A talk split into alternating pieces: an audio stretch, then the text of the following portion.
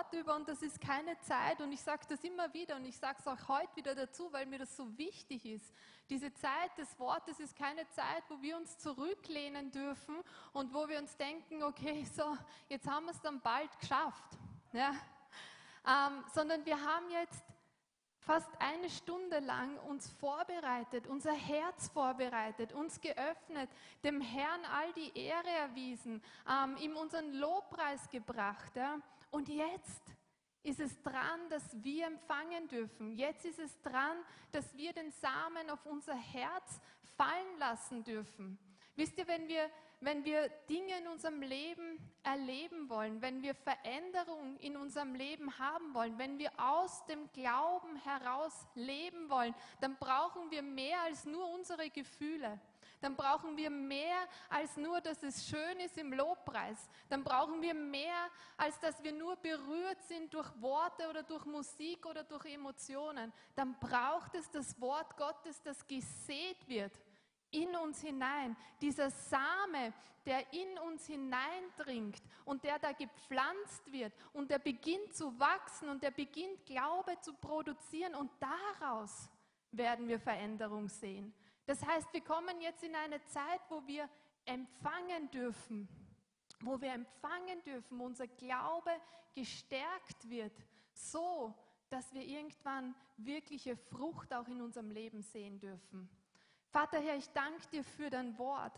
Dein Wort ist, ist, ist kräftig. Dein Wort bringt Veränderung. Dein Wort ist der Same für unser Leben. Nur durch dein Wort und das Werk deines Heiligen Geistes kann wirklich Frucht in unserem eigenen Leben entstehen, kann wirklich Veränderung kommen.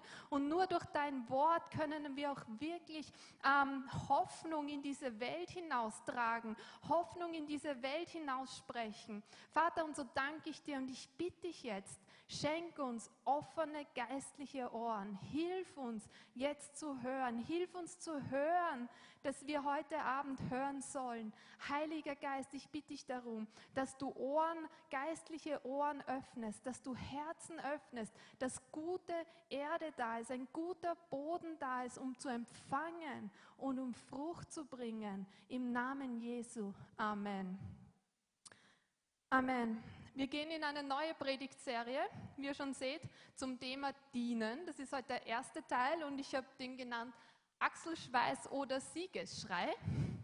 Also keine Sorge, es wird nicht grauslich werden, ähm, aber es wird ähm, um Identität und Perspektive gehen. Und das drückt so ein bisschen die Perspektive aus, die wir haben können. Und ich denke mal, wir haben jetzt schon ein bisschen gehört vom Andreas, ja, dass, dass wir eben, dass Gott uns Berufung geben möchte, dass Gott uns Vision geben möchte. Und ich glaube, jeder einzelne von uns kennt diese Fragen oder wo, die wir uns stellen. Was macht denn mein Leben überhaupt für einen Sinn? Was hat denn mein Leben überhaupt für eine Richtung? Wozu stehe ich denn in der Früh auf? Wozu gehe ich arbeiten? Wozu gehe ich zur Schule? Oder wieso habe ich zum Beispiel mein Land verlassen, um in einem anderen Land nach einer neuen Zukunft zu suchen? Wozu überhaupt? Ja, und ich glaube, wir alle haben diese Fragen in uns. Ich trage diese Frage in mir und ich stelle sie mir auch immer wieder. Ja? Und ich sage, wozu mache ich das? Was ist der Sinn dahinter? Weil wir haben alle dieses Streben in uns nach Bedeutung in unserem Leben, nach Sinn in unserem Leben, nach Größe in unserem Leben. Und ich glaube, das ist okay so, weil Gott hat das in uns hineingelegt. Wir sind Wesen, die geschaffen wurden für einen bestimmten Zweck und mit einem Ziel. Und solange wir das nicht finden, solange werden wir auch nicht in, dieser vollkommenen, in diesem vollkommenen Frieden und in dieser vollkommenen Ruhe und Zufriedenheit leben, sondern wir werden getrieben sein und wir werden auf der Suche sein nach eben dieser Bedeutung und nach diesem Sinn in unserem Leben. So, Berufung, wenn wir es jetzt so nennen wollen, ist eigentlich ein essentieller Teil in unserem Leben. Das gibt unserem Leben Richtung. Aber was mir aufgefallen ist, wenn ich mich selbst mit Berufung in meinem Leben beschäftige oder mit anderen darüber spreche, ich rede immer wieder mit vielen hier in der Gemeinde und auch woanders um Berufung. Ja, das ist einfach so ein großes Thema in unserem Leben. Aber was mir aufgefallen ist, unser Fokus liegt dabei sofort auf dem Tun. Ich bin berufen zu predigen. Ich bin berufen, ähm, mit Kindern zu arbeiten. Ich bin berufen, ähm, armen Menschen zu helfen. Ich bin berufen, in der Mission zu arbeiten. Unser Fokus liegt sehr schnell auf dem Tun. Und wir vergessen dabei, dass jede Handlung, das alles Tun aus einem Sein herauskommt, aus einer, aus einer gewissen Identität, aus einer Identität heraus motiviert ist. Alles tun, jede Berufung, darum würde ich auch eher sagen, dass Berufung nicht so sehr das ist, was wir tun, sondern vielmehr das, wer wir sind eigentlich. Wieso? Weil wir alle diese wir wollen alle dieses Ziel sehen. Wir sind alle auf der Suche nach einem bestimmten Ziel. Ja? Ähm, ich möchte wissen, wozu Gott mich berufen hat. Ich möchte wissen, was ich tun soll in meinem Leben. Ich möchte wissen, was ich arbeiten soll in meinem Leben. Ich möchte wissen, in welche Richtung ich gehen soll. Ähm, all das, also wir sind sozusagen getrieben von diesem Ziel. Und wenn unsere Berufung aber dadurch definiert wird, was wir tun sollen und aber nicht wissen, was wir tun sollen, dann hat dieser Weg, auf dem wir uns befinden, überhaupt keinen Sinn. Dann sind wir davon getrieben, ein Ziel zu finden, aber versäumen das Jetzt, das Hier und Jetzt. Unser Hier und Jetzt macht keinen Sinn. Es hat nur Fragezeichen. Wenn aber unsere Berufung darin besteht, oder wenn unsere Berufung darin definiert ist, dass wir jemand sind, in unserer Identität, dann kommen daraus ganz automatisch Handlungen. Und es ist ganz egal, ob wir ein klares Ziel vor Augen haben oder ein nicht so klares Ziel vor Augen haben, wo immer ich jetzt gerade stehe, welcher Not ich auch immer jetzt gerade begegne, ich handle, weil ich die oder die Identität habe. Ich bin Prediger und deswegen predige ich. Ich bin Lehrer und deswegen unterrichte ich. Ich bin Krankenschwester, das gilt auch für die Männer übrigens. Ich, ähm, ich bin Krankenschwester und deswegen pflege ich. Oder wir können es auf eine höhere Stufe stellen. Ich bin ein Kind Gottes und deswegen tue ich das oder das. Ich bin ein Kind Gottes und deswegen handle ich so oder so. Ich bin ein Kind Gottes und deswegen spreche ich so oder so. Also Berufung ist nicht so sehr das, was wir tun, sondern Berufung ist, wer wir wirklich sind. Berufung ist, ähm, ist, ist eigentlich, wenn wir es anders definieren wollen, auch Identität. Ja, ich glaube, Berufung ist schon ein gutes Wort, aber wir haben eben so immer so ein bisschen den falschen Fokus drauf gelegt. Was soll ich tun? Ja, was soll ich tun? Was soll ich tun? Anstatt, wer bin ich denn eigentlich?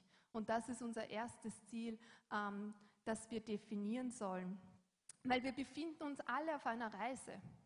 Wir befinden uns alle auf einer Reise und manchmal ist das Ziel ganz klar und manchmal ist das Ziel nicht so klar. Aber das Ziel ist nicht das Wesentliche, sondern der Weg. Und das hat auch der Apostel Paulus verstanden. Der hat geschrieben in Philippa 3, 13 und 14, Geschwister, ich bilde mir nicht ein, das Ziel schon erreicht zu haben. Eins aber tue ich, ich lasse das, was hinter mir liegt, bewusst zurück und konzentriere mich völlig auf das, was vor mir liegt. Er lässt das, was, was, was hinter ihm liegt, zurück. Und das kann natürlich einerseits unsere Geschichte sein. Aber vielleicht ist es in deinem Fall einfach das große Fragezeichen, das da ist. Was soll ich denn tun? Was soll ich denn tun? Was ist denn mein Ziel? Wo ist denn mein Ziel? Ähm, was soll ich denn, was soll ich machen? Was ist, wenn ich jetzt das Falsche tue? Was ist, wenn ich in die falsche Richtung gehe? Was ist, wenn ich den falschen Schritt setze? Was ist, wenn ich aus dem Willen Gottes herausfall? Lass das hinter dir. Lass es hinter dir und streck dich aus nach dem, was vor dir liegt. Er sagt, ich laufe mit ganzer Kraft dem Ziel entgegen, um den Siegespreis zu bekommen. Den Preis, der in der Teilhabe an der himmlischen Welt besteht. zu der uns Gott durch Jesus Christus, Christus berufen hat. Gott hat uns nicht ohne Berufung auf den Weg geschickt. Er hat uns nicht ähm, dieses Streben nach Bedeutung und nach Sinn und nach Größe in unser Leben gelegt und lässt es dann unbeantwortet. Er hat uns auch nicht in sein Reich gerufen und gibt uns dann und lässt uns identitätslos. Nein, ganz im Gegenteil. Aber wir leben auch in dieser Welt. Hier. Und wir sind von dieser Welt beeinflusst, wir sind von dieser Welt umgeben und das, damit meine ich einer gottlosen Welt. Und jeder Mensch, egal ob er Jesus kennt oder nicht, hat dieses Streben in sich nach Bedeutung, hat dieses Streben nach Sinn und nach Größe in seinem Leben in sich. Aber die Frage ist immer, in welcher Identität sind wir gegründet? Welche Identität haben wir? Weil wenn wir nicht in Christus gegründet sind, dann endet das sehr oft in ähm, Selbstverwirklichung oder Selbstvermarktung, so wie wir das auch sehen in unserer Gesellschaft. Und ganz ehrlich, wir sind davon nicht befreit. Ja? Auch wir fallen in das hinein. Und wir, wir befinden uns da eigentlich in sehr guter Gesellschaft, weil auch die Jünger Jesu sind da hineingefallen. In Markus 9, 33, 37 äh, lesen wir, sie kamen nach Kapernaum. Zu Hause angelangt, fragte Jesus seine Jünger, worüber habt ihr unterwegs gesprochen? Sie schwiegen, denn sie hatten sich auf dem Weg gestritten, wer von ihnen wohl der Größte sei. Da setzte sich Jesus, rief die Zwölf zu sich und sagte zu ihnen, wenn jemand der Erste sein will, so soll er der Letzte von allen und der Diener aller sein. Er nahm ein Kind, stellte es in ihre Mitte, schloss es in seine Arme und sagte, wer solch ein Kind um meinetwillen aufnimmt, der nimmt mich auf. Und wer mich aufnimmt, der nimmt nicht mich auf, sondern den, der mich gesandt hat. Was macht Jesus da? Was macht Jesus da? Er gibt seinen Jüngern Identität. Denn genau das hat ihnen gefehlt. Sonst hätten sie nämlich nicht so eine Diskussion begonnen. Sie wussten sehr wohl, was sie taten, und, aber sie hatten keine Ahnung, wer sie denn eigentlich sind. Und warum sagt er, ihr sollt der Diener aller sein? Wieso sagt er nicht, dann dient einfach allen? Wo ist der Unterschied? Genau, wieder Identität. Das eine ist nur das Tun. Und solange wir uns nur in dem Tun befinden und es aber nicht zu unserer Identität wird, haben wir auch das Recht zu wählen, oder? Oder wir nehmen uns das Recht zu wählen. Wenn ich nur diene, dann kann ich sagen, okay, ich diene da oder dort. Ja. Wir können wählen, wo wir dienen, wann wir dienen, wem wir dienen, wie oft wir dienen, womit wir dienen und so weiter. Aber Identität ein Diener zu sein bedeutet auch, dass wir das Recht zu dienen oder das Recht zu wählen im Dienst aufgeben und einfach sagen, Herr, hier bin ich. Hier bin ich, gebrauche mich, sende mich, ganz egal auf welchen Weg du mich stellst, ganz egal wohin du mich stellst. Wenn ich eine Not sehe, dann werde ich dir auch begegnen. Dann werde ich dieser Not auch dienen. Und Jesus geht einen Schritt weiter. Er sagt ihnen, hey, Diener, Dienerschaft, das ist eure Identität. Aber diese Identität braucht auch eine gewisse Haltung, und zwar Demut. Und das zeigt er durch das Bild des Kindes. Wahre Demut bedeutet nicht, dass wir sagen, oh, ich kann nichts, ich bin nichts, ich weiß nichts, ähm, sondern wahre Demut ist, dass wir wissen, wer wir sind, dass wir unsere Identität kennen und trotzdem Gott vollkommen untergeordnet sind, von Gott vollkommen abhängig sind, so wie dieses Kind. Das Kind in sich hat Identität, aber es ist vollkommen abhängig von seinen Eltern. Und genau dieses Bild gibt uns der Herr. Genau diese Haltung sollen wir einnehmen. Wir haben eine Identität der Dienerschaft, des Dieners von ihm bekommen und eine Haltung der Demut sollen wir dazu einnehmen. Also Berufung ist nicht so sehr, was wir tun, als wer wir denn eigentlich sind. Und wenn wir daraus leben, wenn wir daraus leben, dann bekommt doch der Weg, auf dem wir uns bewegen, auf dem wir gehen, Bedeutung, auch wenn wir das Ziel gerade nicht so klar vor Augen haben. Und das klingt jetzt alles gut, oder? Hoffe ich zumindest. Aber die Frage ist, wie können wir das praktisch umsetzen in unserem Leben? Ja? Wie, können wir das, wie können wir da hineinwachsen? Wie können wir darin gehen? Und ich habe ich hab zwei Männer aus dem Alten Testament ähm, ausgesucht, von denen ich glaube, dass die wirklich dieses Herz haben und dass die verstanden haben, diese Identität der Dienerschaft und auch mit der notwendigen Demut gedient haben. Und von denen habe ich viel gelernt und ich glaube, wir können gemeinsam viel von ihnen lesen. Ähm, wir finden eine kurze Sequenz im, im 2. Moses 17, 8 bis 16, wo wir einfach von ihrer Haltung und ihrer Identität lesen können. Da heißt es, Danach kam Amalek und kämpfte in Rephidim gegen Israel. Und Mose sagte zu Josua, wähle uns Männer aus und zieh aus, kämpfe gegen Amalek. Morgen will ich mich auf den Gipfel des Hügels stellen mit dem Stab Gottes in meiner Hand. Da tat Josua, wie Mose ihm gesagt hatte, um gegen Amalek zu kämpfen. Und Mose, Aaron und Hur stiegen auf den Gipfel des Hügels. Und es geschah, wenn Mose seine Hand erhob, dann hatte Israel die Oberhand. Wenn er aber seine Hand sinken ließ, dann hatte Amalek die Oberhand. Da jedoch Moses Hände schwer wurden, nahmen sie einen Stein und legten ihn unter ihn, und er setzte sich darauf. Dann stützte Aaron und Hur seine Hände, der eine auf dieser, der andere auf jener Seite. So blieben seine Hände fest, bis die Sonne unterging. Und Josua besiegte Amalek und sein Kriegsvolk mit der Schärfe des Schwertes. Danach sprach der Herr zu Mose, Schreib dies zur Erinnerung in ein Buch und lege in die Ohren Josuas, dass ich die Erwähnung von Amalek vollständig unter dem Himmel auslöschen werde. Und Mose baute einen Altar und gab ihm den Namen, der Herr ist mein Feldzeichen, indem er sagte, fürwahr, die Hand ist am Thron Jas. Krieg hat der Herr mit dem Amalek von Generation zu Generation. Wir sehen da ganz unterschiedliche Charaktere und wir sehen da ganz unterschiedliche Positionen, oder? Wir sehen Josua und das Kriegsvolk, die da an der Front waren, die, die sichtbar waren, ja, die wahrscheinlich angefeuert wurden, die, die umjubelt waren, die aber wahrscheinlich auch kritisiert wurden, oder? Weil Jubel kommt nie ohne Kritik und das gut gemacht kommt wahrscheinlich auch nie ohne dem, nur das hätte man eigentlich so und so auch machen können. Aber sie waren sichtbar.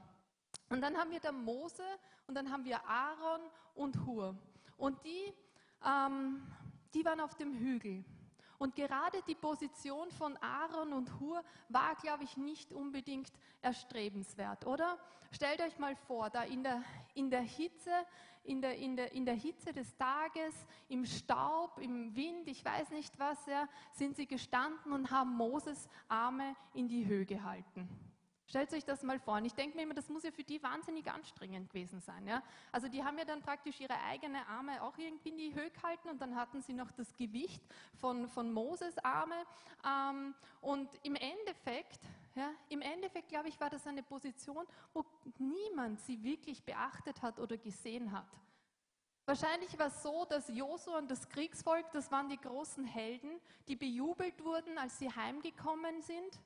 Moses war der Leiter des Volkes, ja, der sie in diesen, in diesen Kampf geführt hat. Dem wurde wahrscheinlich gedankt. Aber Aaron und Hur waren die Armhalter. Ich glaube nicht, dass da viele, die irgendwie auch nur irgendwo beachtet hätten. Ja, Mose hat sich vielleicht bei ihnen bedankt. Aber sonst hat wahrscheinlich nicht wirklich irgendjemand gesagt, wow, ihr wart super Armhalter, also ganz toll gemacht. Ja. Nein, und trotzdem, trotzdem haben sie durchgehalten bis zum Ende und hatten einen bedeutenden und eigentlich signifikanten Anteil an diesem Sieg. Weil das Kriegsvolk hätte es ohne sie nicht geschafft. Und Mose hätte ohne sie nicht diese Last tragen können. Ja? Ohne sie wäre der Sieg gar nicht möglich gewesen und ohne sie hätte es am Ende gar keinen Jubel gegeben. Und trotzdem war das eine Position, die weder glorreich war, noch irgendwie erstrebenswert war. Aber es war Teil des Teams. Und nur dadurch konnte ein wirklicher Teamsieg auch errungen werden. Weil Josua hätte es nicht allein machen können, Mose hätte es nicht allein machen können, Und Aaron und Hur hätten es auch nicht alleine geschafft. Und jeder einzelne von uns, so wie die beiden Männer, jeder einzelne von uns, wenn wir ins Reich Gottes kommen, wir haben diese Identität eines Dieners bekommen. Wir haben diese Identität von Dienerschaft, ist Teil unserer DNA eigentlich geworden. Und Jesus selbst hat gesagt, ich bin gekommen, um anderen zu dienen und nicht um mir dienen zu lassen. Und ich glaube, aus der Geschichte habe ich so vier Punkte ähm, herausgenommen, die uns helfen zu verstehen, wie wir in diese Identität hineinwachsen können und wie wir da hinein, wie wir uns darin sozusagen, wie wir darin leben können und darin gehen können. Und das erste ist, triff eine Entscheidung und entferne alle Ausreden aus deinem Leben. Triff eine Entscheidung und entferne alle Ausreden aus deinem Leben. Wisst ihr, Aaron und Hur, das waren angesehene Männer im Volk Gottes.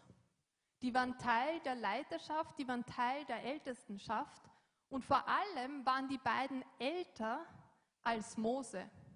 Mose war eigentlich der jüngste von den dreien. Und in unserer Kultur hat das nicht viel Bedeutung.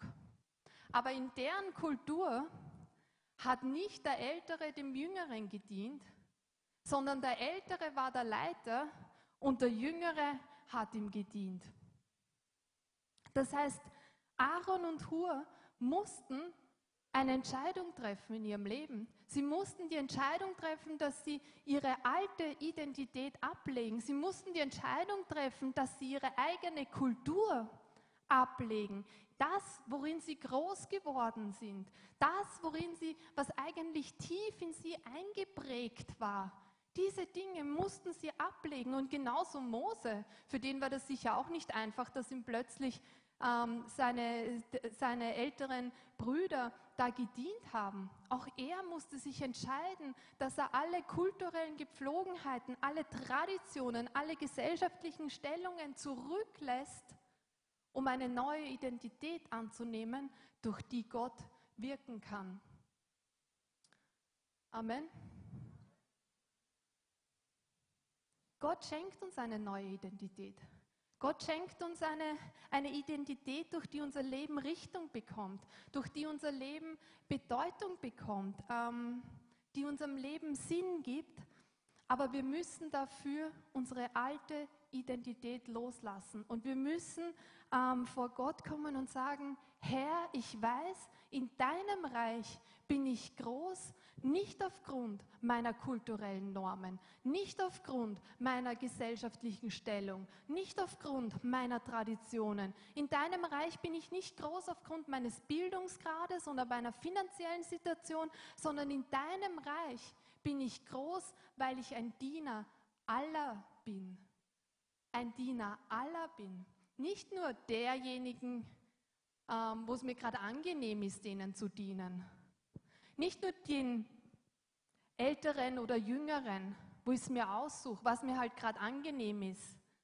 Ich bin ein Diener derer, die mehr Geld haben oder weniger Geld haben als ich. Ich bin ein Diener der, die eine höhere gesellschaftliche Stellung haben oder eine niedrigere. Ganz egal. Ich bin ein Diener von Männern und Frauen. Ganz egal, weil ich habe mich entschlossen, dass ich meine alte Identität ablege. Ich habe mich entschlossen, dass ich mit meinen, mit meiner Kultur mit meinen kulturellen Normen, mit meinen gesellschaftlichen Stellungen, mit meinen Traditionen breche und die zurücklasse, damit ich Gottes Identität annehmen kann und somit auch sein Wirken durch mich fließen kann.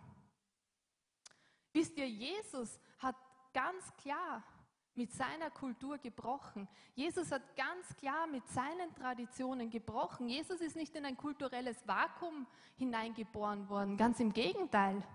Jesus ist in die jüdische Kultur, der war Jude, der war gläubiger Jude und ähm, hatte da seine, seine Kultur, seine Traditionen, auch seine gesellschaftliche Stellung. Aber Jesus hatte einen anderen Fokus.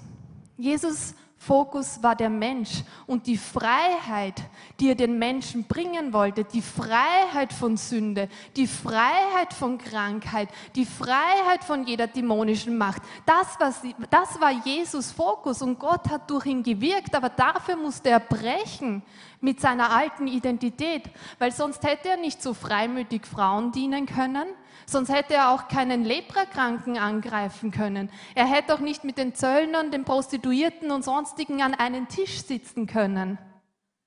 Jesus musste sich klar entscheiden.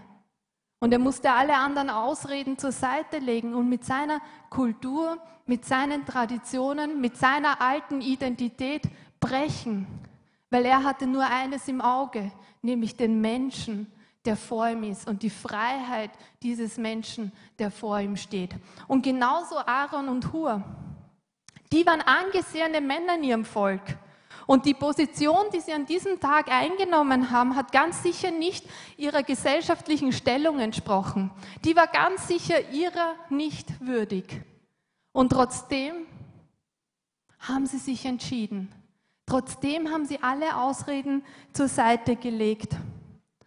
Und genau aus diesem Grund sind sie Teil von Gottes Wirken an diesem Tag geworden.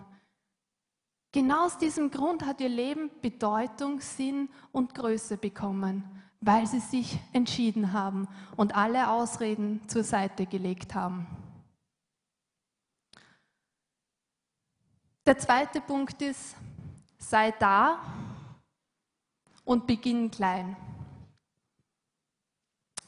Aaron und Hur waren da. Aaron und Hur waren präsent. Das alleine könnte schon eine Predigt sein. Die waren einfach da. Mose musste nicht alleine auf den Hügel steigen. Mose hatte ein Team mit sich. Und zwar ein Team, das sich entschieden hat, eine neue Identität anzunehmen und das zu tun, was auch immer an diesem Tag notwendig war zu tun. Ich glaube nicht, dass Aaron und Hur genau wussten, was sie erwarten würde, wenn sie da auf den Hügel hinaufsteigen. Aber sie hatten eine Bereitschaft in sich. Sie hatten eine Bereitschaft, ihrem Volk zu dienen, mit was auch immer notwendig war. Und diese Bereitschaft hat ihnen die Augen für die Not geöffnet. Wisst ihr, ich glaube, Bereitschaft öffnet unsere Augen. Bereitschaft öffnet die Augen für die Not. Und nicht nur für das Große, sondern ganz oft für die kleinen Sachen, die im Verborgenen sind, aber die so notwendig sind, damit das Ganze funktionieren kann. Und Aaron und Hur haben diese Bereitschaft mitgebracht und deswegen haben sie gesehen, als Moses Arme einfach schwächer und schwächer wurden. Oder? Und je schwächer die Hände Moses wurden, desto schwächer wurde das Wirken Gottes im Volk. Und je stärker die Hände Moses waren, je stärker die Arme waren, desto stärker war auch das Wirken Gottes in, in, in, im Kampf. Hat es dazu irgendwas Großes gebraucht? Nein. Sie brauchten keine spezielle Ausbildung, sie brauchten dafür auch keine speziellen Begabungen, keine Talente, keine ich weiß nicht was. Sie brauchten einfach nur eine Bereitschaft. Einfach nur eine Bereitschaft. Ähm, und Gott hat ihnen die Augen geöffnet für das, was gerade notwendig war, damit das Wirken Gottes vorangehen kann, damit das Reich Gottes gebaut werden kann. Und ich glaube, genauso ist es auch bei uns. Es braucht nicht die großen Gaben und Talente. Ja? Nicht jeder muss singen können. Ja?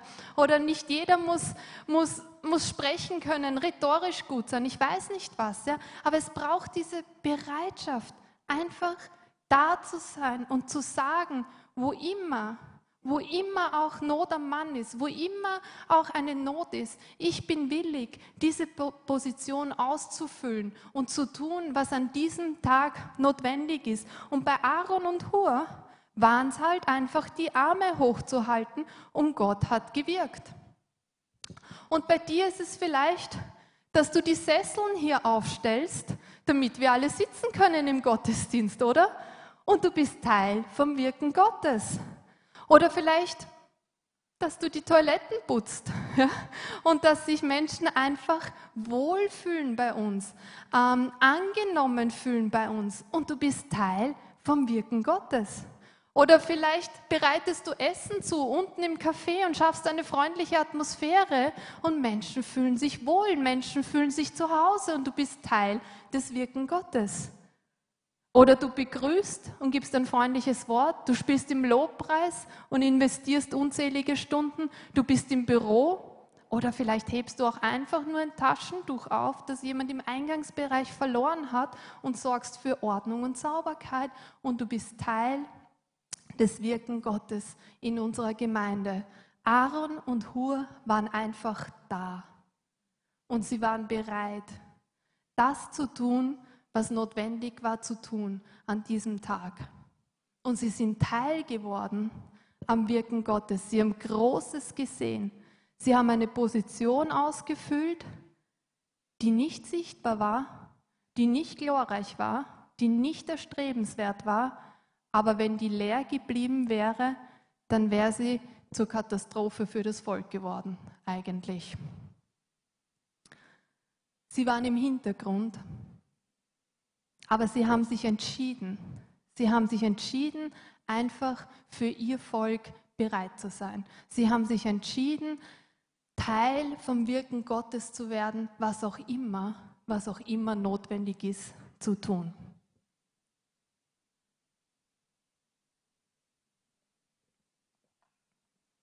Und der dritte Punkt ist, geh gemeinsam mit anderen. Geh gemeinsam mit anderen. Das ist ein Prinzip, das wir nicht nur bei Aaron und Hur finden. Ich glaube, das ist eigentlich die Essenz der Gemeinde. Das ist die Essenz des Leibes Christi. Jeder einzelne von uns, jeder einzelne von uns hat, eine, hat einen Platz, hat eine Position im Leib Christi. Und ich glaube, oder in der Gemeinde. Und ich glaube, dass wir unseren Platz im, im größeren Leib Christi nur dann finden können, wenn wir unseren Platz in der Lokalgemeinde einnehmen. Ich bin ein großer Fan der Lokalgemeinde. Wisst ihr, wieso die Bibel beschreibt ähm, den, den Leib Christi als einen Körper? Und ich glaube, die Lokalgemeinde sind diese Zellen, diese vielen kleinen Zellen, ohne die der Körper gar nicht funktionieren könnte, ja? ohne die der Körper nicht einmal ähm, Form annehmen könnte. Und jeder einzelne von uns hat einen Platz in der lokalen Gemeinde. Und jeder einzelne muss diesen auch einnehmen und ausfüllen, denn ohne dem würde es gar nicht funktionieren. Ähm, und Paulus schreibt im ersten Korintherbrief, 12, 18. Tatsache jedoch ist, dass Gott entsprechend seinem Plan jedem einzelnen Teil eine besondere Aufgabe innerhalb des Ganzen zugewiesen hat. Was wäre das schließlich für ein Körper, wenn alle Teile dieselbe Aufgabe hätten? Aber so ist es ja nicht. Es gibt einerseits viele verschiedene Teile und andererseits nur einen Körper. Das Auge kann nicht einfach zur Hand sagen, ich brauche dich nicht. Oder der Kopf zu den Füßen, ich brauche euch nicht. Nein, gerade die Teile des Körpers, die schwächer zu sein scheinen, sind besonders wichtig. Gerade den Teilen, die wir für weniger ehrenwert halten, schenken wir besonders viel Aufmerksamkeit. Gerade bei den Teilen, die Anstoß erregen könnten, achten wir besonders darauf, dass sie sorgfältig bedeckt sind. Bei denen, die keinen Anstoß erregen, ist das nicht nötig. Gott selbst, der die verschiedenen Teile des Körpers zusammengefügt hat, hat dem, was unscheinbar ist, eine besondere Würde verliehen. Es darf nämlich im Körper nicht zu einer Spaltung kommen. Vielmehr soll es das gemeinsame Anliegen aller Teile sein, füreinander zu sorgen. Wenn ein Teil des Körpers leidet, leiden alle anderen mit. Und wenn ein Teil geehrt wird, ist es auch für alle anderen ein Anlass zur Freude. Im Kolosserbrief 13, 14 heißt es, vor allem aber bekleidet euch mit der Liebe. Sie ist das Band, das euch zu einer vollkommenen Einheit zusammenschließt. Dienerschaft kommt mit Demut, haben wir gesagt. Und Demut ist das, ist das Fundament ähm, der Zusammenarbeit, oder? Und Zusammenarbeit ist wie die Essenz der Gemeinde. Und Aaron, Hur und Mose hatten das verstanden. Sie hatten verstanden, dass es nicht die Position ist, die uns definiert. Sie haben verstanden, dass es nicht die Aufgabe ist, die uns Wert gibt.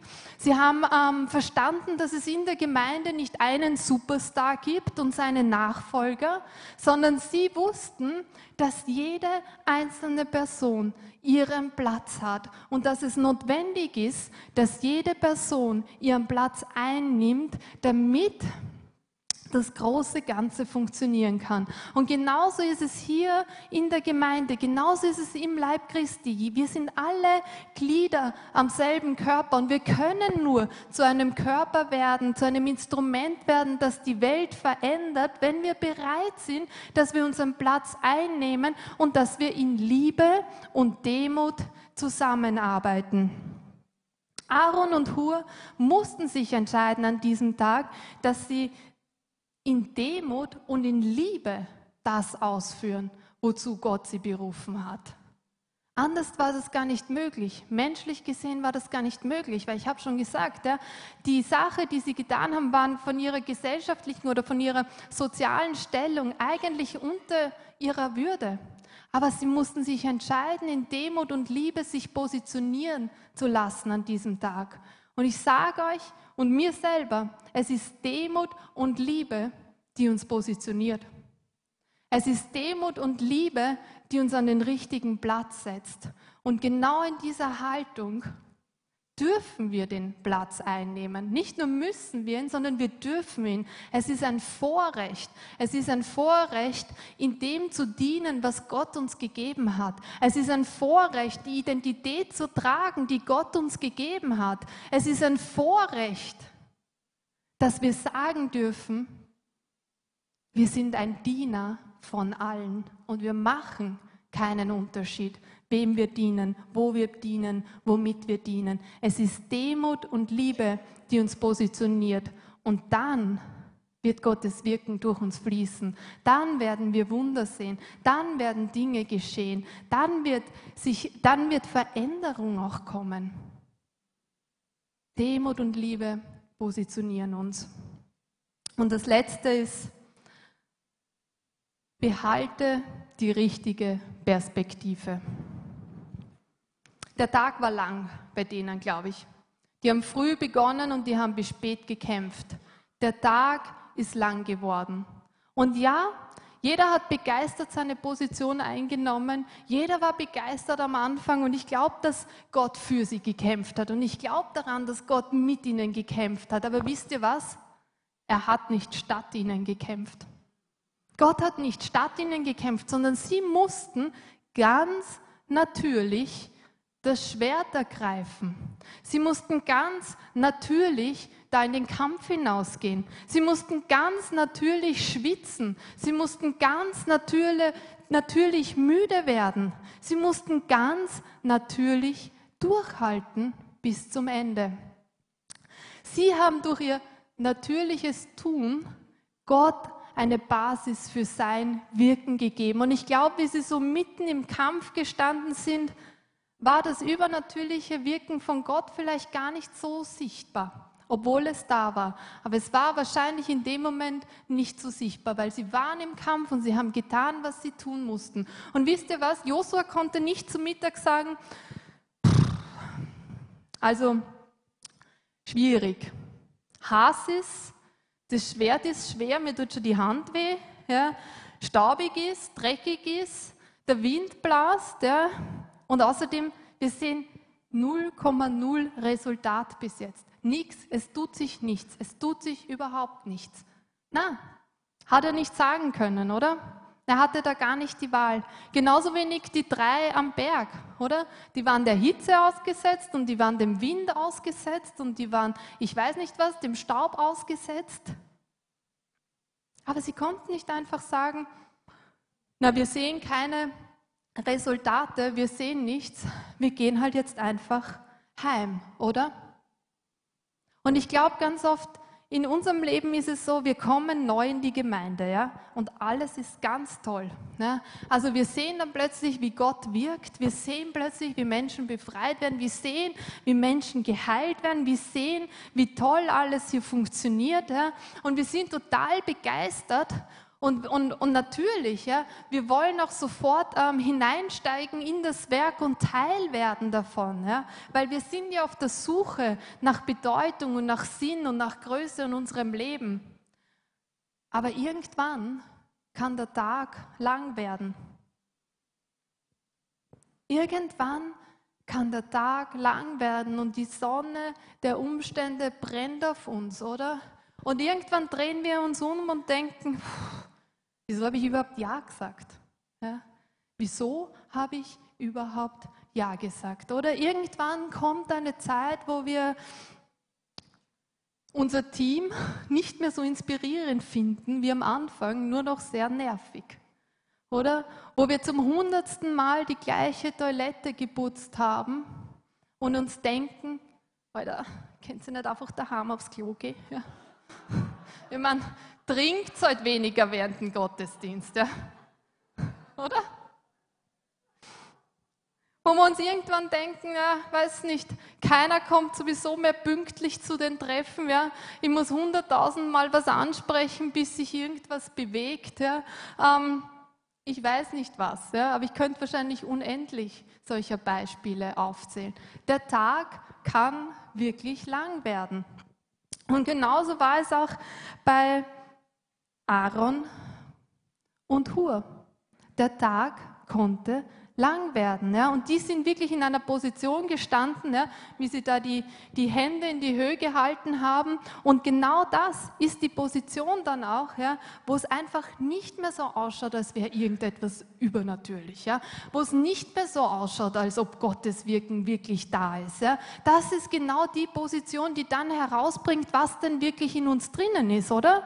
Die dann zeigt, was für eine Herzenshaltung wir haben, ja? die dann unsere Motive heraus herausbringt, die unsere Identität herausfordern. Und vor allem, das ist eine Position, wo wir uns neu entscheiden müssen, welche Perspektive wir einnehmen. Aaron und Hur hatten entweder den Achselschweiß vor sich oder sie hatten das Schlachtfeld mit dem kommenden Sieg vor sich. Beides war da, beides war real. Und sie mussten sich entscheiden, welche welche Perspektive sie wählen. Oder?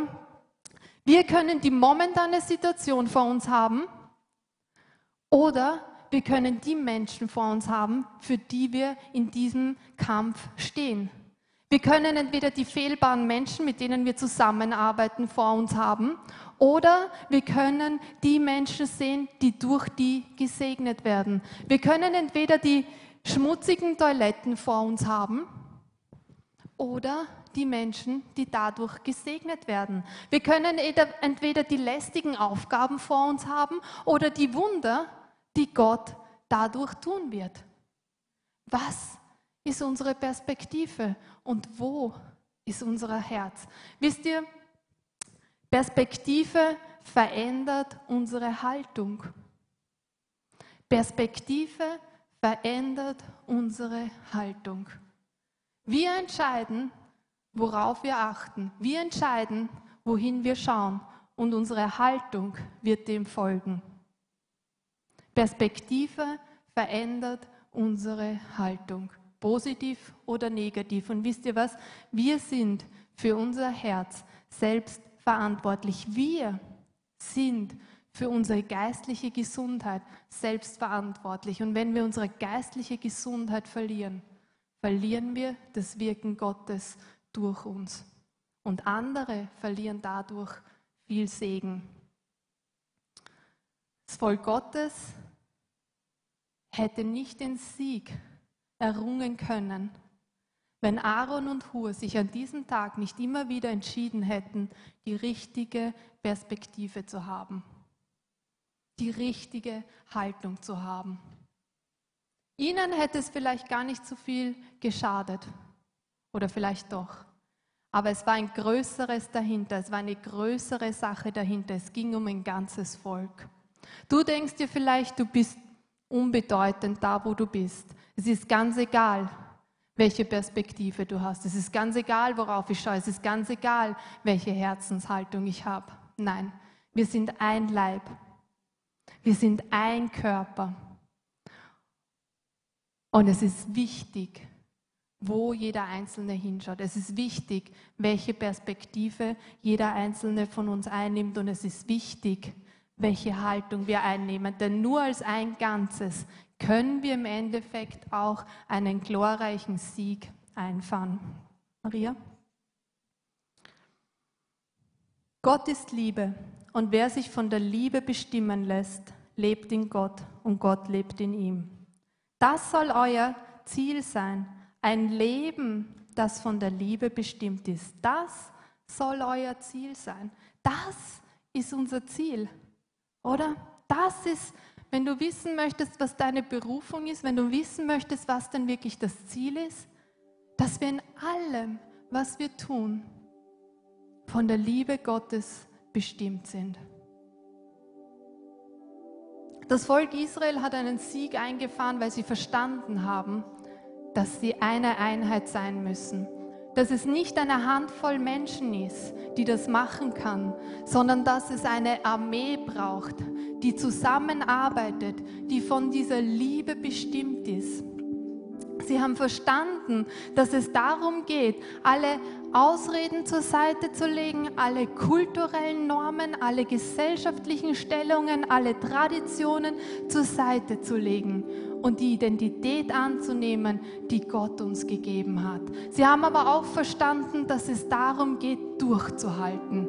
Dass wir nicht in der ersten Emotion, in der ersten Begeisterung nur da sein können, sondern dass es ein langer, langer Tag werden kann und dass es darum geht, bis zum Ende durchzuhalten, wenn wir wirklich einen Sieg sehen wollen, wenn wir sehen wollen die Wunder, die er für uns hat. Und ich weiß, dass es unter uns halt Leute gibt oder Menschen gibt und ihr sagt, ich verstehe nicht, ich habe bis jetzt nicht ganz verstanden, warum ich mich eigentlich einbringen soll. Es sind doch eh so viele da. Es machen doch eh so viele was. Ich weiß gar nicht, ob es für mich auch einen Platz gibt oder eine Position gibt. Ich bin nicht besonders talentiert in dem oder dem. Und ich habe auch keine großartigen Ausbildungen. Und trotzdem hast du dieses Streben in dir nach Bedeutung in deinem Leben und nach Sinn und nach, nach Größe. Und ich glaube, dass der Heilige Geist zu uns heute auch spricht und sagt, hey, ich habe euch schon alles gegeben, was ihr braucht, aber es liegt an euch, diese Entscheidung zu treffen. Es liegt an euch, zu sagen, ich breche mit meiner Kultur. Ich breche mit meinen Traditionen. Ich breche mit meiner gesellschaftlichen Stellung. Ich breche und lasse diese Dinge zurück, weil ich bin ein Teil geworden vom Reich Gottes. Ich habe eine neue Identität bekommen. Und die möchte ich annehmen, die möchte ich ausleben und ich möchte, dass Gott durch mich wirkt. Sei da und beginn einfach klein. Du musst nicht sofort da heroben stehen. Du kannst mit kleinen Dingen beginnen. Und Gott wird durch dich wirken. Jeder einzelne hier herinnen kann Teil von Gottes Wirken sein. Niemand ist ausgeschlossen. Jeder ist ein Glied am selben Körper und dieser Körper ist ein Instrument Und jeder hat seinen Platz, jeder hat seinen Anteil. Niemand ist ausgeschlossen. Aber es ist deine Entscheidung, ein Teil davon zu werden und das Wirken Gottes zu sehen. Und ich weiß, dass viele da herinnen sind, die ihre Position gefunden haben, die ihren Platz gefunden haben. Aber der Tag, ist einfach lang geworden und der Sieg schaut so weit entfernt aus, oder? Und ich kenne ich kenn diese Position nur zu gut. Ich kenne diesen Platz nur zu gut. Wenn du da bist und diese Begeisterung, die am Anfang in dir gebrannt hat, plötzlich weg ist. Und wenn du nur noch die Schwierigkeiten siehst, wenn du nur noch diese Sonne, diese Hitze der Umstände auf dir spürst und du dir denkst, warum überhaupt hier? Und warum mache ich das, was ich denn gerade mache, überhaupt noch? Und wisst ihr was? Ihr seid an einem Ort, wo Gott die größten Wunder tun kann, nämlich in euch selbst. Ich habe das erlebt in meinem Leben. Ich habe es erlebt in meinem Leben. Wenn man an so einem Platz angekommen ist und wählt, wieder die richtige Perspektive zu bekommen und wählt, sich von Demut und Liebe wieder neu positionieren zu lassen.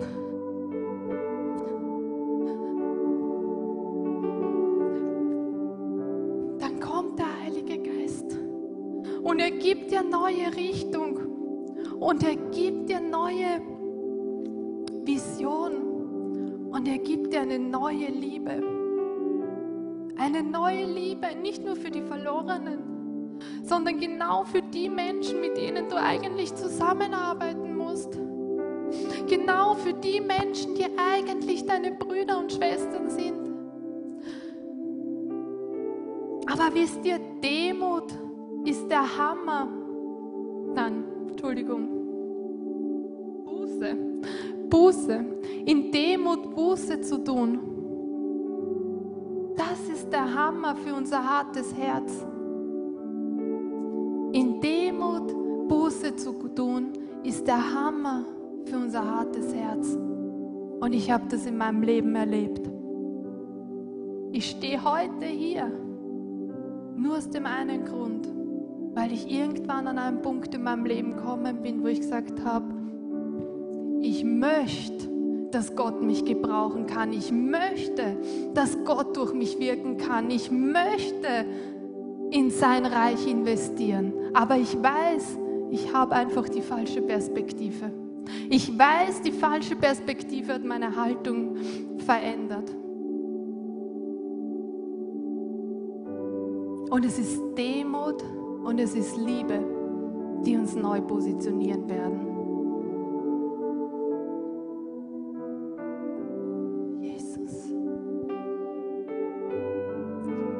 Vater Herr, ich danke dir. Herr, ich danke dir dafür, dass du, du bist für uns gestorben und du bist für uns gekommen und du hast ein Reich unter uns aufgebaut und du hast uns eingeladen, ein Teil zu werden in diesem Reich. Du hast uns eingeladen, mit dir dieses Reich zu bauen und du bist der, der uns freigesetzt hast. Du bist gekommen und du hast mit allem gebrochen, damit du uns die Freiheit proklamieren kannst. Und Herr, dafür danke ich dir so sehr, dass ich heute hier stehen kann und sagen kann, ich bin vollkommen frei. Ich bin frei von der Macht der Sünde, aber ich bin auch frei von meiner Vergangenheit. Ich bin frei von all den Dingen, die über meinem Leben ausgesprochen wurden. Ich bin frei von allen, von allen Fesseln, die meine eigene Kultur mir aufgelegt hat, die meine eigene Identität mir aufgelegt hat, die meine Traditionen mir aufgelegt hat. Herr, ich danke dir dafür, dass ich frei bin, dass ich frei davon bin und dass ich eine neue Identität in dir trage. Herr, und diese Freiheit möchte ich heute ausrufen über jeden Einzelnen, über jeder Einzelne, die heute da ist. Freiheit ist da im Namen Jesu. Freiheit ist da und eine komplett neue Identität ist da. Herr, und ich danke dir, Vater, dass wir, dass wir deine Gefäße sind. Herr, und dass du durch uns wirkst. Ich danke dir dafür, dass du durch uns wirkst. Herr, ich danke dir dafür. Ich danke dir dafür, dass du für jeden Einzelnen einen Platz hast. Und ich bitte dich jetzt, Herr, gerade für die Menschen, die ihren Platz noch nicht gefunden haben, die ihren Platz hier in der Gemeinde noch nicht wirklich gefunden haben. Heiliger Geist, ich bitte dich, dass du jetzt kommst und dass du ihnen hilfst, mit allen Ausreden zur Seite dahin führst, Herr. Diese Bereitschaft, Herr, diese Bereitschaft schaffst, zu dienen, wo immer es notwendig ist, wo immer wir einer Not begegnen. Herr, ich bitte dich um diese Bereitschaft, weil ich weiß, dass eine Bereitschaft auch die Augen öffnet für die Not. Dass Bereitschaft die Augen öffnet für die Not. Vater, ich danke dir dafür. Herr, ich danke dir dafür. Ich danke dir dafür, dass du jetzt gerade uns neu verwurzelst in der Identität, die du uns gegeben hast. Herr, und ich weiß, dass der Tag lang werden kann. Herr, ich weiß, dass der Tag lang werden kann und dass wir ganz natürlich, ganz natürlich durchhalten müssen, dass wir dir ganz natürlich eine Basis geben müssen für dein Wirken. Und Heiliger Geist, ich bete jetzt für jede und jeden, die da sind und die schon so lange treu in deinem Werk involviert sind. Aber die sagen, oh, der Tag ist lang geworden der Tag ist lang geworden und die Hitze der Umstände ist fast unerträglich geworden. Und ich weiß, meine Perspektive hat sich verschoben und ich weiß, dadurch hat sich meine Haltung verschoben. Heiliger Geist, ich bitte dich gerade jetzt, dass du kommst und dass du Herzen berührst. Du bist der, der uns neu freisetzen kann. Im Namen Jesu spreche ich auch da Freiheit hinein. Spreche ich auch da Freiheit hinein von den Fesseln, die, die gekommen sind durch eine falsche Perspektive. Im Namen Jesu, durch eine Haltung, die sich verschoben hat. Im Namen Jesu spreche ich Freiheit aus. Freiheit hinein. Freiheit im Namen Jesu, dass wir unsere Augen wegrichten können von den Umständen, dass wir unsere Augen wegrichten können von den, von den lästigen Aufgaben, dass wir unsere Augen wegdrehen können von den fehlbaren Menschen, mit denen wir zusammenarbeiten und neu auf dich richten. Unser Ziel, unser Ziel ist es, von deiner Liebe bestimmt zu sein. Unser Ziel ist es, von deiner Liebe bestimmt zu sein und uns positionieren zu lassen durch Demut und durch Liebe. Herr, ich danke dir dafür. Ich danke dir dafür. Heiliger Geist, komm und wirk. Komm und lass diesen Samen wirken.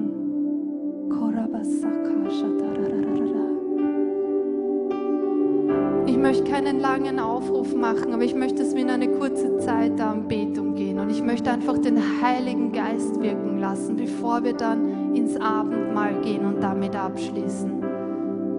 Lass einfach den Heiligen Geist in deinem Herzen noch wirken.